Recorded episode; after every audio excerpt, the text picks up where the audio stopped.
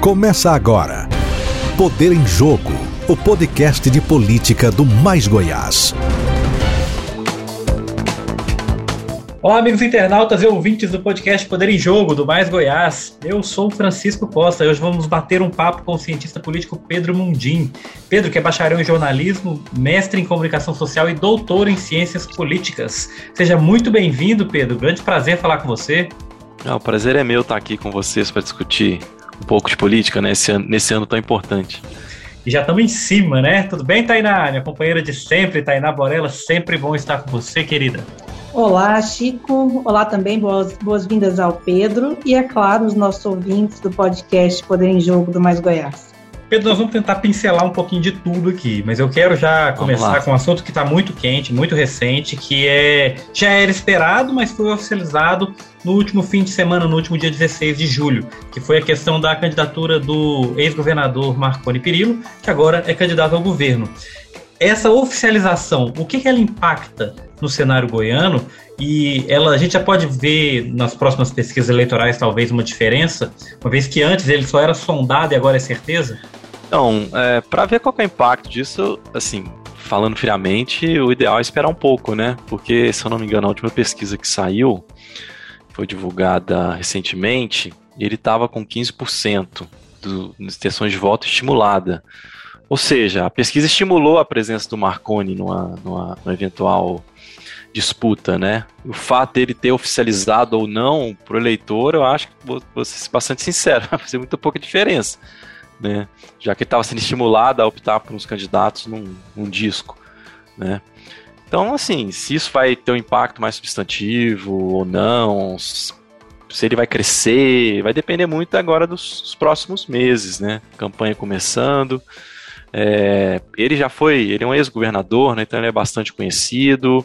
Ao mesmo tempo, isso significa também que ele pode ter uma rejeição mais alta, e às vezes é difícil de reverter, né? Então, assim, a princípio, eu ficaria com o dado que foi divulgado recentemente, é aquilo ali mesmo. E se nos próximos, nas próximas semanas a, o cenário mudaria de maneira mais substantiva, eu precisaria de mais dados para falar alguma coisa a respeito. É, Pedro, entrando ainda nessa questão que o Chico perguntou, a questão do lançamento do ex-governador, e falando da pesquisa. A gente vem aí, uns dois meses até a última pesquisa divulgada, sexta-feira, a SERPS, uma estagnação do atual, governo, do atual governador nas pesquisas do Ronaldo Caiado.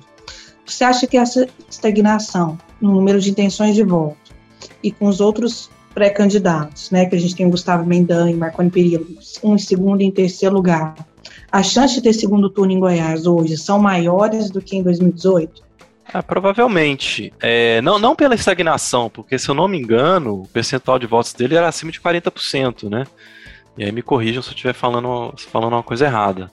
Apesar de com a margem de erro ali ele poder cair um pouco para menos de 30, de, de, para a faixa dos 30, né? Mas eu acho que, enfim, ele estaria nessa faixa aí de 40, 45%. É, quando você tem uma, uma, uma, uma, eleição em que você tem, vamos dizer assim, candidatos concorrentes fortes, é natural que o voto se disperse, né? Então é menos, é, se, se vai ocorrer um segundo turno, vai ser menos porque o, agora assim, olhando aqui os dados da pesquisa, né? Vai ser menos porque o Caiado estagnou e mais porque você tem um ex-governador, você tem um prefeito muito bem avaliado de uma cidade importante, você tem um candidato que tem chance de subir quando a eleição, quando a campanha começar e se tentar fazer um voto casado é, do atual presidente com o candidato dele aqui no estado, em, em tese tem margem para subir, tem que ver de onde que vai sair, de onde vão sair esses votos que poderiam fazer o Vitor Hugo alcançar um nível de competitividade mais alto, se vem dos, das pessoas que não se declararam ainda, se vai tirar votos de outros concorrentes. Isso, é, isso é mais difícil de avaliar, porque, assim, do ponto de vista técnico, porque quando você vê um relatório de pesquisa de opinião e você não tem, ou pelo menos você vê a notícia, no meu caso eu não vi nenhum relatório, eu vi a notícia que foi publicada, né, você vê lá os dados, os percentuais, é basicamente uma descrição dos principais resultados. Para a gente poder fazer algum tipo de conjectura sobre algum potencial de voto e coisas do tipo, eu precisaria, por exemplo, ter visto um cruzamento de dados com intenção de voto no Bolsonaro e avaliação ou avaliação de do, do presidente com intenção de voto nos candidatos a governador, para ver se tinha margem para o candidato que tivesse recebendo o apoio dele, né, conseguisse crescer. Né? Ou então ter, ter, na, ter na pesquisa algum tipo de pergunta que permitisse eu fazer uma, uma análise mais criteriosa, né? Então, assim, a, o cenário, quando você olha hoje, é, não, não, não tá ruim para o governador, vamos ser sinceros. Né? Ele tem 40 e, sei lá, vamos supor, 40% de votos. No eventual segundo turno, ele precisa conseguir mais 10, né? Em teses, porque a gente está tá especulando aqui que todo mundo vai votar, né? Também sem, sem contar votos válidos, mas enfim. É, e aí, os concorrentes dele talvez tenham uma, uma, uma, dificuldade maior, porque vão precisar de muito mais voto que ele, né? Então isso é importante levar em consideração também. Eu queria que você avaliasse também outra coisa, Pedro, que é o seguinte: nós temos três candidatos, entre aspas, bolsonaristas aqui em Goiás, que é o uhum. Ronaldo Caiado, o Vitor Hugo e o Gustavo Mendanha. Nós temos um prefeito, um prefeito, um pré-candidato ao governo do PT de Lula, que é o Volmi, e o Marconi, que não é bolsonarista, mas também não é petista, que estaria um pouco mais neutro. Esses três nomes bolsonaristas, eles não se atrapalham nessa disputa? Assim, tecnicamente não é que se atrapalham, porque na verdade o que, que acontece? Para o eleitor, tô falando assim do ponto de vista bem teórico, tá, gente? É, para um eleitor poder diferenciar, decidir em quem ele vai votar, ele tem uma eleição, por exemplo, com quatro concorrentes, ele precisa encontrar um ponto, uma questão, alguma política, enfim, é, que os candidatos ofereçam que permita com que ele diferencie os candidatos um do outro. Então, se você tem uma eleição que tem três candidatos, vamos supor, hipoteticamente, que são apoiados por um mesmo candidato a presidente, não é isso que vai fazer diferença. É alguma outra coisa. Aí o que seria? Né? Aí, se a gente pegar dois ex-governadores, um governador que está terminando o mandato e um ex-governador, o que, que, é o movimento mais clássico que o eleitor faz? É avaliação de gestão.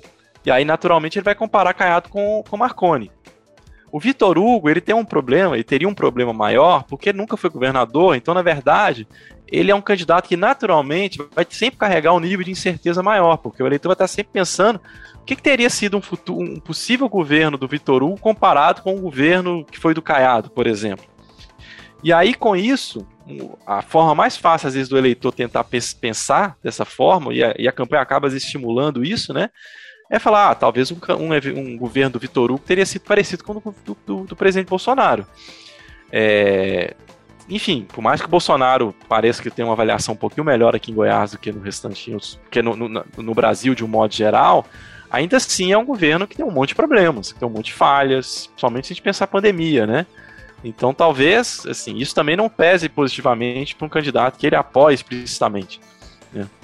Então, Mas assim, é não... é, é, hum. é, Só interromper rapidinho. É, para estados você crê que tem uma grande influência do, do governo federal? A, a, por exemplo, a disputa presidente influencia diretamente na, na, disputa do Estado? Faz muita diferença para os postulantes aqui? É isso que eu estou falando, depende do contexto, tá? É porque, assim, que faz diferença? Faz, é bom.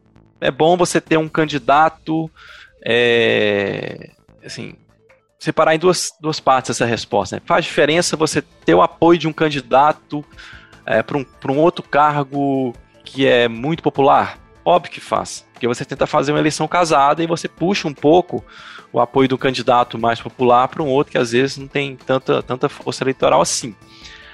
Isso significa que é decisivo, que é outra coisa completamente diferente. Não, porque tem um contexto local aqui, o eleitor sabe muito bem que ele está fazendo uma decisão para presidente, que depois que ele vai estar tá fazendo a decisão para governador. Em algum momento, em algumas circunstâncias, alguns eleitores podem usar o voto para presidente como um atalho é, para decidir o voto para governador. É, mais ou menos esse movimento que eu tentei explicar em relação ao Vitor Hugo. Agora, o mais provável é que a maior parte dos eleitores não faça, não, não tome a decisão dessa forma. Tá? Do mesmo modo, vamos pensar do sentido contrário, né? Você ser apoiado por um candidato para presidente que é super mal avaliado, vai derrubar sua candidatura também, porque porque, enfim, você acaba também sofrendo um pouco com a rejeição de um outro candidato que, que tenta te apoiar. Por isso que, por isso que, assim, na política e em campanhas eleitorais as coisas não são totalmente aleatórias, né? Você vê quando tem um candidato mais, mais bem, um, a presidente bem avaliado, o que, que os candidatos a governador tendem a fazer? Colar a imagem, né? Não é à toa, porque ele sabe que aquilo ele traz algum retorno. E ao mesmo tempo também, quando o candidato a presidente é mal avaliado, eles tentam esconder, né? Tenta esconder de todas as formas, esconder às vezes a imagem do partido, o candidato a presidente não aparece com o candidato a governador, não aparece em outdoor, etc. E a oposição, os adversários tentam fazer o quê? Tentam fazer colar justamente essas imagens. Né? Então, assim, agora, se você me perguntar assim, Pedro, você consegue estimar o tamanho desse efeito? Não, não tem a menor capacidade de fazer isso. Teria que ter um, uma pesquisa específica para tentar fazer essa avaliação. Tá? E, e, você vê assim pesquisas realizadas em outros cenários, como é que às vezes você informar para o eleitor que você candidatiza apoiado pelo outro, apoiado por um outro candidato Y, é, como é que isso faz diferença no, na, no, na intenção de voto do eleitor? É, Pedro, a gente falou um pouco aí dessas pré-candidaturas a governo, mas tem um, em Goiás hoje um gargalo maior que não é governo, né, uhum. em questão de definição de candidatura, porque as pré-candidaturas a governo estão todas postas. A gente tem uma briga muito grande para ver quem é o senador aí na chapa do governador Ronaldo Caiado, que é a chapa mais almejada, e a gente tem nomes fortes. A gente tem o próprio uhum. é, deputado federal delegado Valdir, a gente tem o atual senador Luiz do Carmo, a gente tem o presidente da Assembleia, de Sauer Vieira, a gente tem o ex-ministro Alexandre Baldi, né, que também é ex-deputado federal e presidente do PP, que é um partido grande no estado. Muitos já falam de uma candidatura avulsa ou independente, né, da chapa. Estaria na tutela do Caiado, apoiando o governador, mas não estaria na chapa dele. Eu queria uma avaliação sua aí. Essas candidaturas avulsas, elas não são um enfraquecimento para o candidato? Para o Senado, ainda é, ainda é um cargo majoritário, né? Tecnicamente falando. É, uma forma de você escolher o candidato da sua chapa é óbvio, você fazer uma pesquisa e ver quem teria a maior possibilidade de ser vencedor, porque aí você consegue fazer mais uma vez uma eleição casada, um voto puxando o outro, enfim, e tentar conseguir extrair daí os melhores resultados possíveis para todo mundo. Mas, quando, e muitas vezes o que acontece, e aí assim, sai da esfera da ciência política propriamente dita, que são esses conflitos de bastidores, né? E aí muitas vezes eu não sei se o problema é que, enfim, se eles não estão conseguindo encontrar um candidato que seja competitivo do ponto de vista eleitoral, que agregue para a candidatura do governador, que ainda assim é a principal, ou se tem um problema ali interno dos apoios políticos que envolve a candidatura do governador e que eles não conseguem resolver. E aí, como ele não consegue resolver, ele simplesmente fala: então tá bom, cada um. Eu não vou apoiar ninguém, mas enfim. Então vocês se decidam aí como vocês vão se lançar. Essa segunda dimensão, ela é mais, eu, quando me pergunto sobre essas coisas, eu falo assim: olha, é muito mais da seara do jornalismo do que do cientista político, porque a gente tem que entender o que os caras estão conversando lá entre quatro paredes, as portas fechadas, né? Para ver como é que as decisões estão sendo tomadas.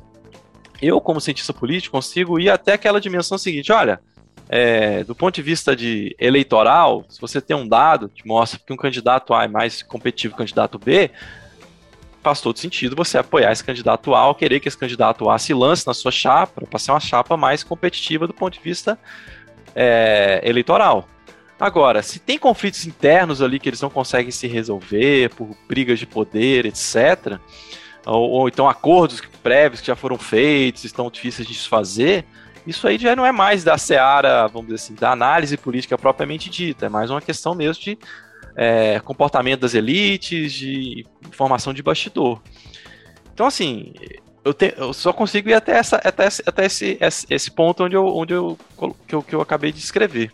Vou entrar mais um pouco agora na, no espaço nacional, na esfera nacional.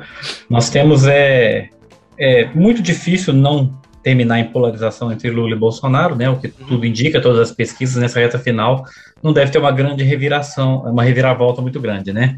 Uhum. É, a gente estava comentando anteriormente, antes do programa, sobre a questão de alienação eleitoral. Uhum. Alienação eleitoral direta e indireta, ou seja, de dos eleitores não irem até as urnas ou simplesmente anularem o voto ou votarem em branco, branco ou nulo. Uhum. Nesse cenário de, de grande polarização, a gente tem uma tendência inversa, talvez, das pessoas quererem votar mais, até por conta disso, ou, ou você acredita que a gente possa ter um número maior de, de abstenções esse ano do que em 2018, por exemplo? É, as duas coisas. Vou te explicar por quê. Quando você tem um cenário como esse, ah, em que você tem ânimos muito acirrados, os eleitores que tendem a votar num ou no outro candidato, eles tendem a ter uma motivação para participar muito maior. Então, vamos imaginar, às vezes até apoiadores do Lula ou do Bolsonaro moderados vão ter mais incentivos ou mais motivação de fato para sair para votar. Ao mesmo tempo, aqueles, aqueles eleitores que não estão nem de um lado nem do outro, estão cansados dessa da, da maneira como essa polarização está se manifestando né, na sociedade, se a campanha foi muito negativa, etc., isso tende a gerar desmotivação. Então você pode também ter um grupo de eleitores uh, que vai deixar de participar justamente por isso. Eu, eu, eu não quero chamar de alienados, porque, enfim, o termo alienado é muito, é muito pesado. Ah, não, não é isso. E, aqui, e a maneira como eu estou descrevendo, você percebe que é uma decisão bastante consciente. Né? Então não é um sujeito que está alienado, é um sujeito que está conscientemente decidindo não participar porque ele não gostou da forma como a coisa está sendo conduzida. Tá? Então, assim, então você pode ter essa, esses dois movimentos. No agregado, que é a, que é, que é a grande, é a grande a dúvida que a gente ainda tem. No agregado, qual que vai ser o resultado disso? Pode ser que seja um crescimento da não participação, é, em diferentes formas, né? Ou não, ou abstenção, ou brancos e nulos. Pode ser que seja uma, que seja uma queda. Tá? É, e se a candidatura, e vamos pensar eventualmente, se a disputa ganhar um nível de competitividade muito maior, a tendência tá, é que aí diminua a, essa não participação. Por uma série de razões assim teóricas, que não vale a pena ficar entrando aqui, mas enfim, a tendência é eleições mais competitivas tendem a, a diminuir, a levar a participação eleitoral, comparecimento para as pessoas, porque, enfim, elas tendem a acreditar que o voto delas acaba sendo mais importante nesse contexto. A gente não sabe com, qual que vai acontecer. É, se ter, tiver segundo turno, eu não acho que vai ser um segundo turno com nível de competitividade alto, porque um candidato está bem à frente do outro. Eu não acho que isso vai mudar. Agora, pode ser que na, no decorrer da campanha se crie uma certa onda, principalmente chegando no final do, da, da, do primeiro turno, de que vamos acabar com isso no primeiro turno. E aí você também pode ter um movimento de muitas pessoas participando por causa disso. Tá? Então, assim, é, é, um, é, um, é uma situação interessante que a gente vai ter que esperar para ver o que vai acontecer. Tem muita. Assim, por mais que eu acho que, do ponto de vista do cenário eleitoral, de quem está na frente, quem está atrás, isso não vai ter grandes modificações até o dia da eleição, independente de campanha ou qualquer, coisa do tipo, qualquer outra coisa do tipo, é, essa questão da participação vai depender muito, talvez, vai depender muito, na minha, na minha opinião, de como a campanha vai transcorrer. Como é que as candidaturas vão se posicionar, como é que elas vão tentar motivar, inclusive, as pessoas que tenderiam a não comparecer, a, a comparecer e tomar uma decisão. Pedro, você me deu um é. gancho bom aqui. Só fazer minha última, Tainá, para deixar para você agora. É, que você falou essa questão da onda para terminar, finalizar no primeiro turno, eleição. E a gente vê que tem alguns candidatos é, da chamada terceira via, né? Geralmente eles chamam só a Tebet, mas o Ciro é o principal nome da terceira via, que é quem está em terceiro lugar, quem se diz fora do, do núcleo PT e núcleo Bolsonaro. Uhum. É, é, é, essa onda pode ser uma onda de, de, convencimento desses grupos, por exemplo, o Ciro é muito mais fácil os nomes que votam, os eleitores do Ciro migrarem para a esquerda. Da Simone Tebet eu acho que é um pouco mais complicado, mas o Lula também tem uma proximidade muito grande com o MDB. Inclusive tenta rifar o nome dela para já pegar esses votos agora. Como é que você vê essa questão do, desses, dessa terceira via mais consolidada, que são esses dois nomes? Tá. É, então, é, é, é um. Essa terceira via é a piada pronta dessa eleição, né? No fim das contas, é isso. Tem uns caras que. É, assim, vou falar de maneira muito sincera. Ah, pega um ano para trás, qualquer analista político minimamente razoável sabia que essa coisa ia vingar. É...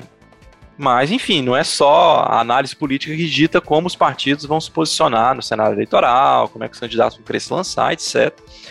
É, muitas vezes a gente, a gente acha né, que, que os candidatos têm uma motivação e na verdade eles têm a outra.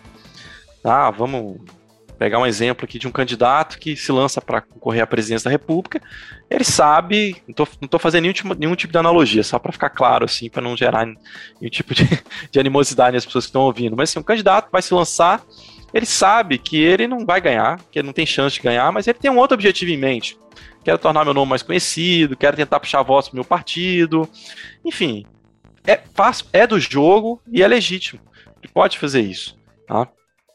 A questão é que quando o candidato, aí começa a ser o problema, por exemplo, na minha opinião, do Ciro. Quando o candidato dá a entender, é, inúmeras vezes, que ele na verdade quer concorrer, porque ele entende que ele é competitivo, né?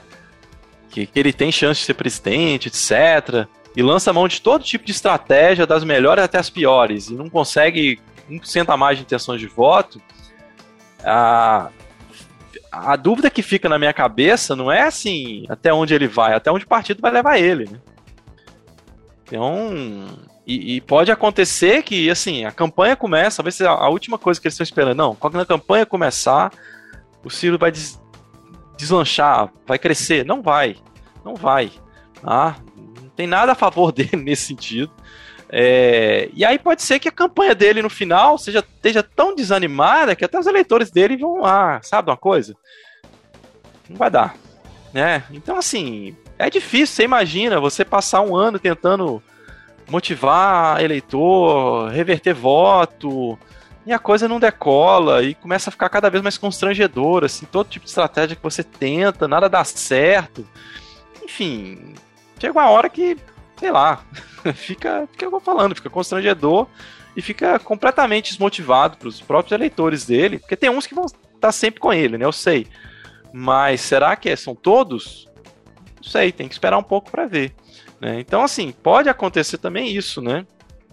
É, essa campanha, assim, do, do meu ponto de vista, ela não vai ser uma campanha onde a gente vai observar muitas oscilações das intenções de voto é, por uma série de razões, mas assim, entre outras, é que entre duas importantes, uma parte dos votos estão consolidados e eleição é muito difícil você reverter voto. Assim, a, a, ciência política já mostra isso há quase 100 anos. É muito difícil você converter voto, você tirar voto um do outro, salvo em alguns contextos muito específicos, mas no contexto que a gente está vivendo vai ser muito difícil isso acontecer. E aí vai depender muito de como é que os candidatos vão se portar nos últimos próximos dois meses para ver o nível de motivação da sua própria base eleitoral e como é que aquilo vai, vai transcorrer. É, então, assim, em relação aos dois principais concorrentes, né, a, a, base eleitoral do Lula vai estar sempre motivada, porque é uma, é uma perspectiva de volta ao poder, né? É, segundo ponto, né, de acabar com o governo Bolsonaro afim, né? No bom sentido da palavra. É, e no caso dos bolsonaristas, eles são, depois de tudo que aconteceu nesses últimos quatro anos, quem continuar apoiando o Bolsonaro é porque é apaixonado por ele mesmo. Independente do que ele fizer, não vai largar, não vai largar a mão dele. Então são duas candidaturas que vão estar com um nível de motivação muito grande até o final. É, agora, dos outros candidatos, não. Não vejo isso acontecer. E não adianta você botar. Vou fazer um exemplo da Simone Tebet, né? Se eu não me engano, ela saiu de 0 para 2 para 4. Botaram um gráfico lá falando que ela tá crescendo. assim, cara, é, é, é, constrangedor também, né? Você precisar recorrer a esse tipo de subterfúgio para mostrar que você tem alguma chance, quando na verdade você está praticamente estabilizado ali num patamar é, mínimo de intenções de voto e não tem nenhuma perspectiva que aquilo vai melhorar. É, Pedro, eu vou para a minha última pergunta e é sobre é, esses últimos 15 dias, na verdade, 20 dias, a questão da PEC kamikaze, uhum. né, injeção do auxílio maior às pessoas de baixa renda no país, não só é, esse, a esse setor, mas também questão de caminhoneiros. Uhum. E aí é um eleitorado até grande, né, a gente sabe, do presidente é, Jair Bolsonaro. Você vê é, que o eleitor, o eleitor hoje, o brasileiro, tem chances de votar ou vai votar é, devido a esse auxílio, vai votar no presidente, ele, porque o presidente deu esse auxílio na época da campanha, assim, a gente sabe que efetivamente esse auxílio, ele tem um prazo e depois a economia, né, que já está sendo arrombada por causa desses bilhões aí, volta a regredir. O que, que você acha que vai, esse, você acha que isso vai dar uma injeção, um ânimo na campanha do presidente? Ou você acha que isso não vai fazer tanto efeito enquanto campanha eleitoral? Não, eu acho que não vai fazer diferença nenhuma. É... Não tem porquê, assim, do ponto de vista uh, analítico, e assim, discuti muito isso com vários colegas, né? É... Não vão ser 200 reais a mais na bolsa, no bolso das pessoas que vão fazer eles mudarem de opinião de uma, de uma maneira súbita, é, de uma semana para outra, ou mesmo quando esse dinheiro começar a chegar. Tá? É... Enfim, então assim, eu, eu acho que é mais uma jogada desesperada do governo Bolsonaro. Não é, acho que não vai ser a última, não foi a primeira. É, a gente está vendo isso acontecer de maneira recorrente para ter muito pouco impacto eleitoral a favor dele. Tá? E por uma razão muito simples. É, mais cedo eu falei aqui para vocês, né? Assim, na maior parte das vezes o, o eleitor precisa de algo que diferencie os candidatos um do outro para poder diferenciar se ele vai votar, para decidir se ele vai votar em A ou B. É, independente do que o Bolsonaro faça, não existe, e aí não é propaganda política nem nada que eu estou fazendo, não existe partido ou governo que mais é, conseguiu incutir na cabeça do eleitor é, a necessidade de um programa de transferência de renda. E o programa de transferência de renda mais bem sucedido que a gente tem é o Bolsa Família. Então, na verdade, é, chamar de deixar de chamar de Bolsa Família, chamar de Auxílio Brasil, dar mais 200 reais aqui do auxílio emergencial por motivo de estapafúrdios, não é isso que vai fazer o eleitor, somente de baixa renda, que precisa dessa grana, né, é, passar a votar no Bolsonaro, porque a vida dele piorou demais nos últimos quatro anos. Não sou eu que estou dizendo, é a própria vida dele que está mostrando isso. As pesquisas mostram isso, as falas das pessoas mostram isso. Então, assim, por que, que as pessoas, por causa de três meses recebendo 200 reais a mais, vão botar, optar pela continuidade, quando elas sabem que, como foi o governo nos últimos quatro anos, sabe, elas não vão fazer isso. E aí tem o segundo ponto, é, que é mais uma questão teórica, né? Mas assim, quando você dá aula de comportamento eleitoral, que é a minha especialidade, é, e não é por, por, uma coisa que acontece hoje, é algo que acontece desde que os estudos começaram a ser feitos, né? A gente tenta sempre mostrar assim, para resumir bem a palavra, que, ele, que os eleitores não são tolos, ou que os eleitores não são idiotas, tá? E assim, fazer isso por causa simplesmente desse auxílio emergencial nessa reta final de campanha, nessa reta final de ano, seria, como de uma certa forma, assinar um atestado de idiotice do eleitor. E o eleitor não é isso. Tá? A, gente, às vezes, a gente ou as pessoas às vezes tendem a achar que o outro, se comportaria dessa forma, que o outro se venderia tão barato, né? Mas quando a gente pega os dados de pesquisas que já foram feitas, de teorias que já foram criadas, o que a gente percebe é que né, não é assim que funciona. O eleitor ele tem muito mais consciência do que a gente imagina sobre o que, que seria melhor para a vida dele. E eu acho que assim, o que essa eleição desse ano vai mostrar um pouco isso, vai mostrar, é um pouco isso. Ele tem, ele tem uma clara noção de que em outros momentos né, a vida dele foi muito melhor do que está sendo hoje. E claro que assim, parte dessa culpa do que a gente está vivendo hoje, em termos inflacionários, de, de externalidades que a gente está vivendo em relação à pandemia de Covid, etc., é, isso é culpa do governo Bolsonaro. Não tem, não tem como fugir disso. Tá? Então, e assim, quando você pega os dados, faz uma análise, cruza as informações, etc., você vai percebendo isso. Então, quando você pega uma, uma, uma pesquisa e você tem lá uma avaliação da economia e percebe, sei lá, mais de 80% dos eleitores que avaliam a economia mal votam no, no Lula, qual a explicação que você tem para isso? Obviamente, os eleitores estão lembrando do período em que o Lula governou o país. Ah, mas o Lula tinha era o PT e, o, e a Dilma era do PT também. Sim, ninguém está escondendo isso. Contudo, perceba mais uma vez a sagacidade do eleitor. Ele sabe diferenciar o que é um governo da Lula e o governo da Dilma. Foram governos diferentes. São pessoas diferentes. Né? Apesar de pertencer ao mesmo partido. Se não fosse assim, imagina um sistema bipartidário igual ao norte-americano. Ah, você tem um governo democrata ruim e nunca mais votar nos democratas. Não é assim que funciona. Né? Então, o eleitor tem essa capacidade de perceber o que é melhor para ele, e é por isso que ele está optando da forma como ele está optando hoje e as pesquisas de opinião estão mostrando. Você ficar tentando fazer milhões de, de ações, de projetos de lei, de PECs, etc., mostra mais para mim o nível de desespero que está tomando conta do governo e que eles estão dispostos a fazer tudo o que eles puderem, a, seja de forma legal, ilegal, etc., para não perder a eleição. E mesmo assim, se eles julgarem minha opinião, tá? Se eles julgarem o jogo democrático, sem tentarem dar golpe, sem tentarem criar celeuma em cima de urna, etc., eles vão perder essa eleição. E eles têm que entender que eles vão perder porque eles mereceram perder, porque os últimos quatro anos não foram bons. Nada mais do que isso. Tá? E se eles querem voltar ao poder, que voltem ao poder daqui, tentem voltar ao poder daqui a quatro anos, concorrendo novamente à eleição. Isso sim é democracia. Tá?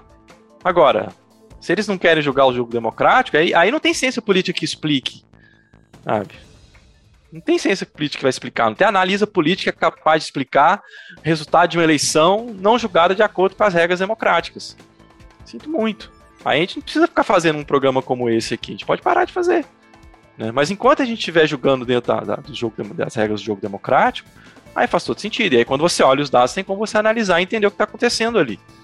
Ótimo, Pedro. Infelizmente nosso tempo é curto, tava para conversar muita coisa ainda, a gente teve que resumir bastante. Tranquilo. Mas queria aqui te agradecer, a sua participação foi ótima, muito obrigado. Não, eu que agradeço a participação aqui, estou à disposição de vocês para outras conversas. Bom demais. Obrigado, Tainá, minha companheira de sempre.